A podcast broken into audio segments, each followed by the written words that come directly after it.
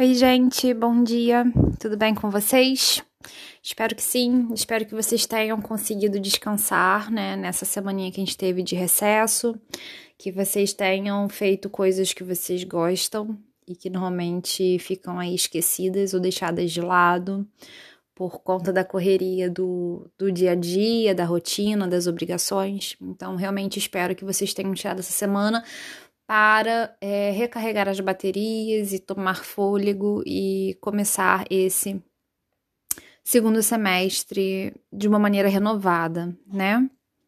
Bem, seja como for, que nós tenhamos aí um excelente semestre com muitos aprendizados e muitas trocas é, significativas, certo? Conforme nós combinamos na reunião que antecedeu a prova, né?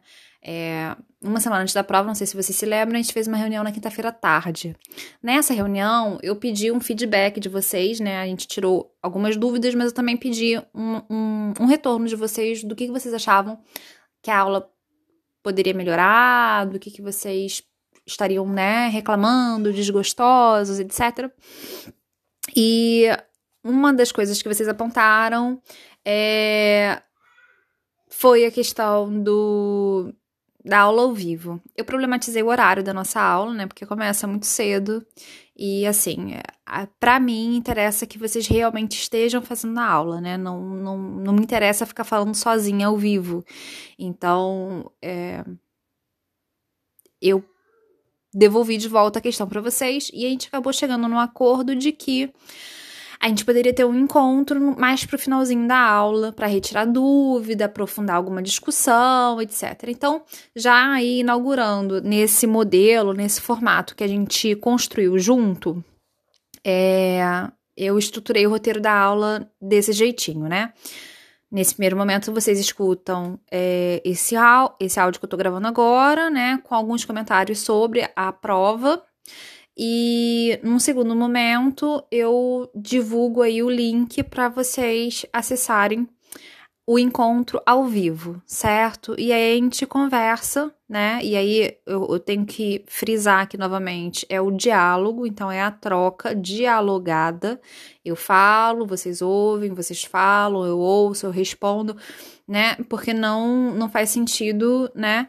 A gente ficar só num exercício de, de só falar sem que vocês deem para a gente algum tipo de retorno. É nesse retorno que a gente constrói o conhecimento, tá? É...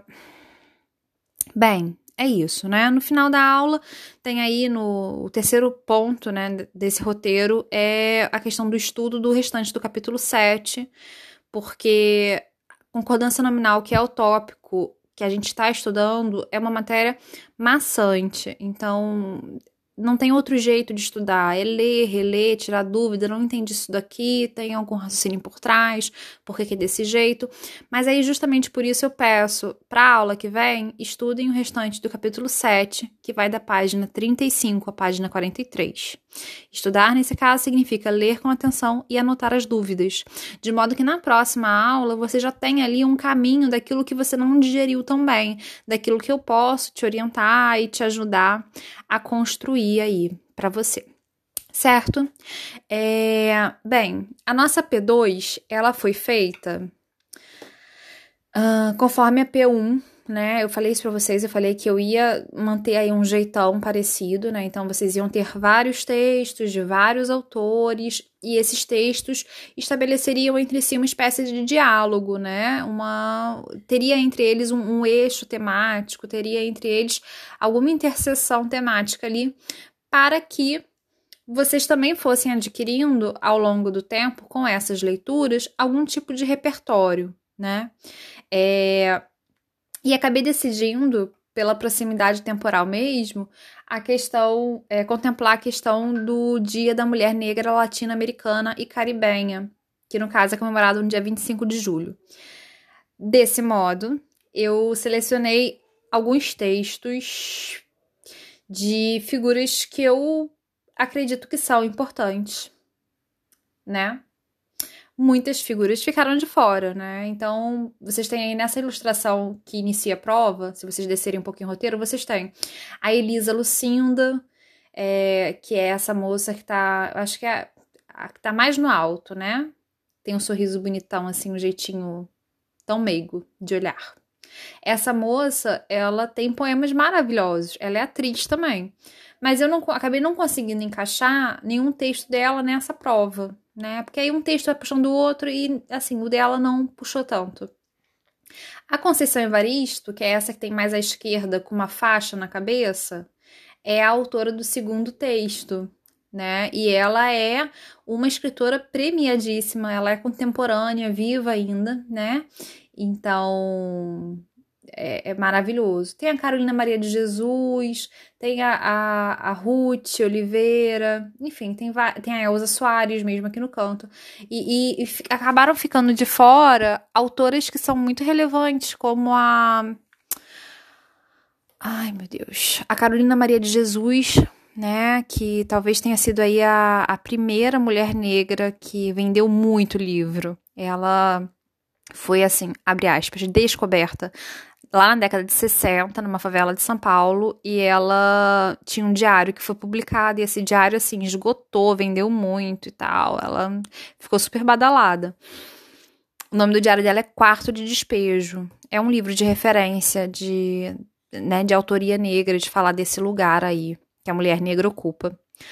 É, Tem outra, por exemplo, a Dona Ivone Lara, ela foi uma sambista e uma compositora de samba maravilhosa, foi, mas antes de ser sambista, porque ela só foi sambista depois que ela se aposentou, antes ela foi enfermeira, e na sua atuação como enfermeira, ela também era é, uma pessoa memorável, sabe? Ela ela inaugurou junto junto com uma psiquiatra, ela inaugurou uma maneira nova de tratar os, os pacientes psiquiátricos, sabe?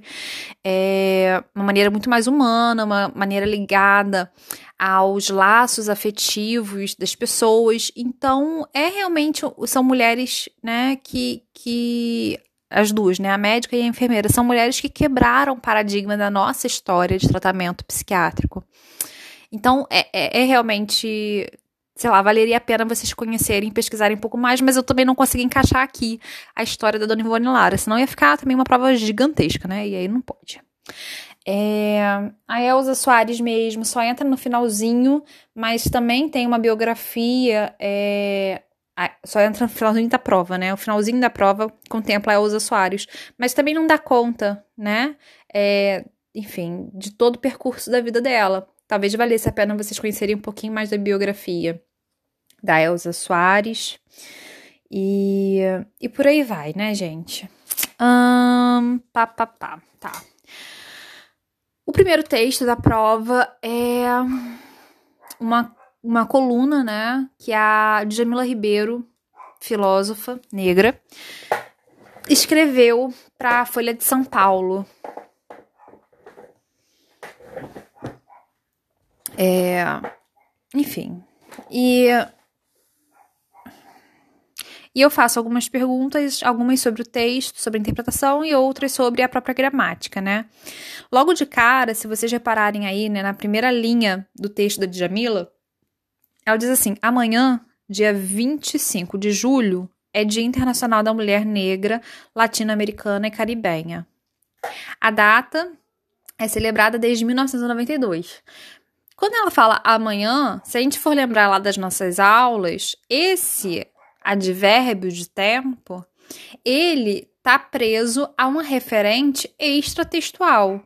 Se ela não especifica né, na sequência, aí entre vírgulas, na forma de um aposto, a qual dia ela se refere, depois a gente perde essa referência, né? Se o texto fosse simplesmente amanhã é Dia Internacional da Mulher Negra, amanhã de, do momento que eu falo agora é dia 11 de agosto. Quando ela fala amanhã é dia 25 de julho, ela deixa o texto dela claro. Ela coloca no texto qual é a referência do momento da escrita dela, do momento de enunciação dela.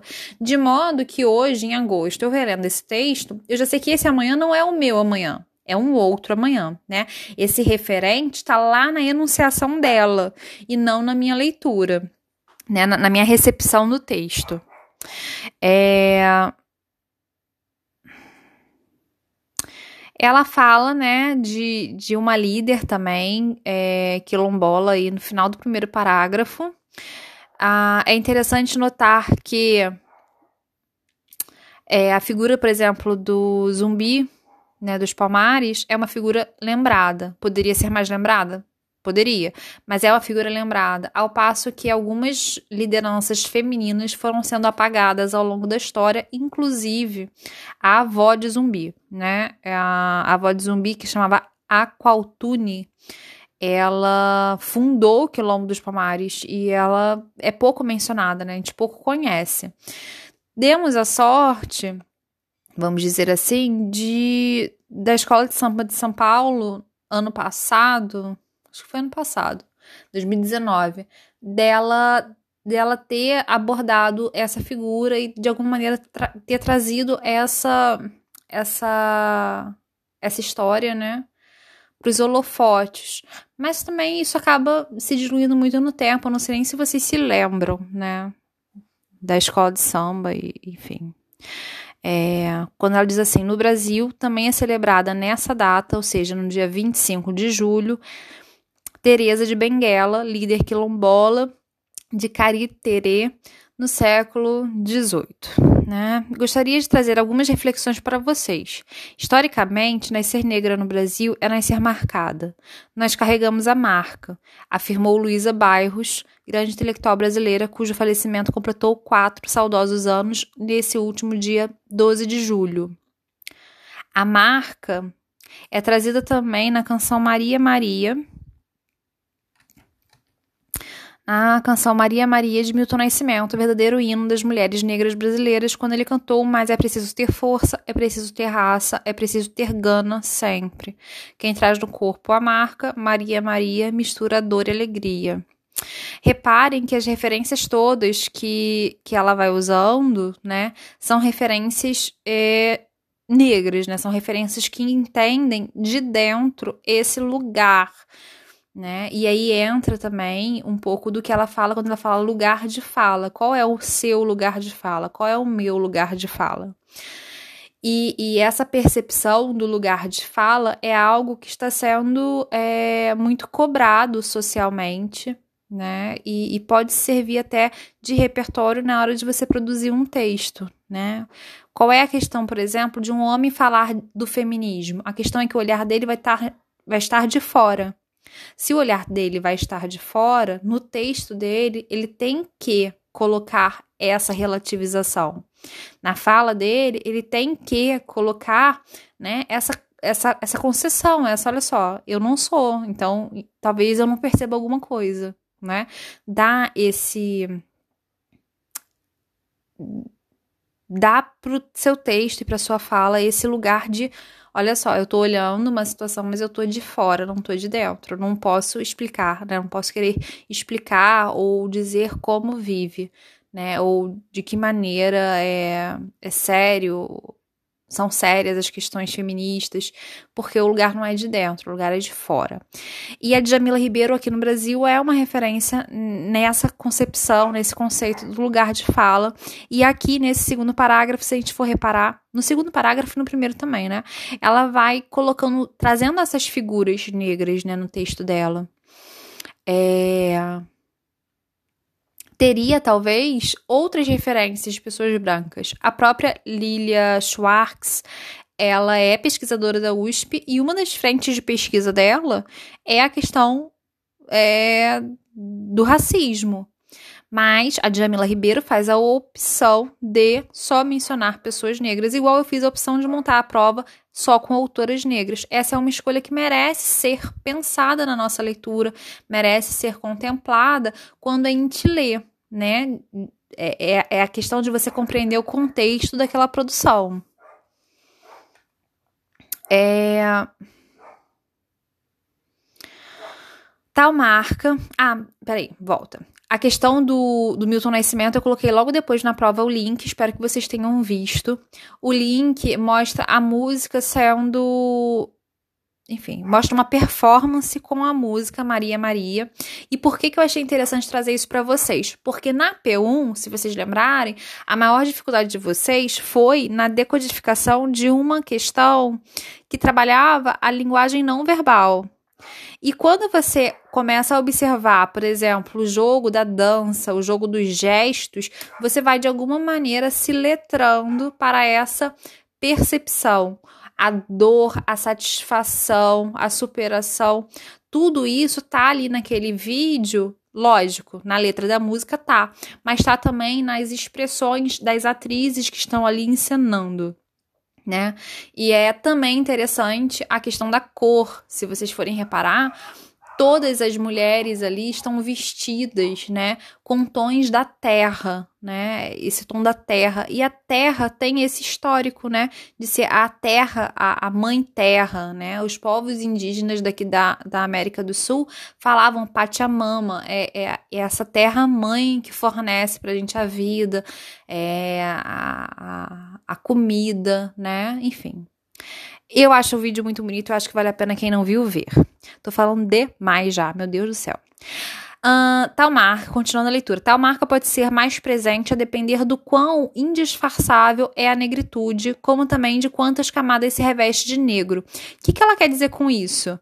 Quer dizer que tem gente que carrega a marca de uma maneira disfarçável. Um nariz mais fino, uma boca mais fina, o cabelo mais liso, né? Tem gente, por exemplo, que carrega a negritude na pele, mas por uma questão de família ou de histórico de vida, faz a opção, por exemplo, de seguir uma religião evangélica. Já não tem a camada, a camada do negro que ela vai abordar na sequência, a camada da religião que vem, né, de origem africana a, o candomblé e a umbanda. Então, ela diz aí, tal marca pode ser mais presente a depender do quão disfarça, indisfarçável é a negritude, como também de quantas camadas se reveste de negro. Outro dia estava em uma live com Sidney Nogueira, babalorixá e doutor em semiótica pela USP, quando ele me contou sobre as camadas. O sacerdote observou que quanto mais camadas de negro você assume, ó, assume, é uma opção da pessoa, assumir o cabelo, assumir o jeito de vestir, assumir o, o, tipo de bijuteria que você usa, assumir uma religião, assumir um estilo de música, assumir.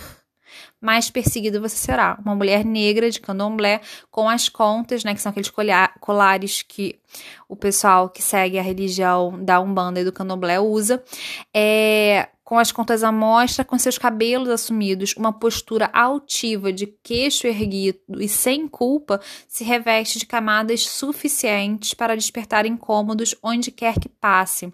Reparem que essa última parte do queixo erguido e sem culpa, isso é retomado lá no nosso penúltimo texto pela Lélia Gonzalez, né?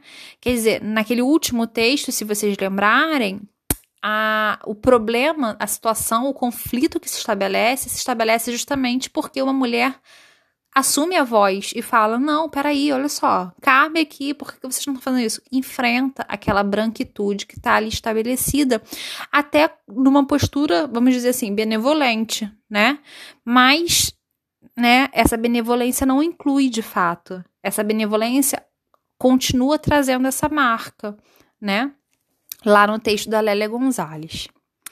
É... Porém, a outro lado, quem assume, né? Aí é, esse sujeito do desperta tá lá na outra frase. Quem assume essas marcas também desperta inspiração e desengasga. Esse desengasgar traz lá o texto da Conceição Evaristo sobre voz, né? Desengasga o grito de axé preso pelas máscaras do silêncio do colonialismo. Nesse dia de reflexão, denúncia e celebração da resistência da mulher negra no continente, termina o texto saudando as mulheres mais velhas, mulheres de minha geração e mulheres mais jovens. Aí também ela faz um caminho parecido, né, temporal, um caminho parecido com o que está no texto da Conceição Evaristo mulheres mais jovens por essa excepcional capacidade revolucionária da mulher negra, a qual, mesmo sob tantas adversidades, segue propondo um modelo de sociedade mais justa e plural. Muito bem. É, não vou comentar, já tá em 20 minutos esse áudio, não vou comentar as respostas certas, tá? Tá aí marcado em verde, aquelas que, que são colocadas, né, como corretas. E eu aguardo o retorno de vocês com as dúvidas em cada caso. De uma maneira geral, não teve nessa prova a questão que foi mais errada, como foi no caso da outra. Teve alguns errinhos pontuais ao longo das provas, é, cada um com a sua dificuldade, e aí realmente eu gostaria de fazer um atendimento personalizado, tá?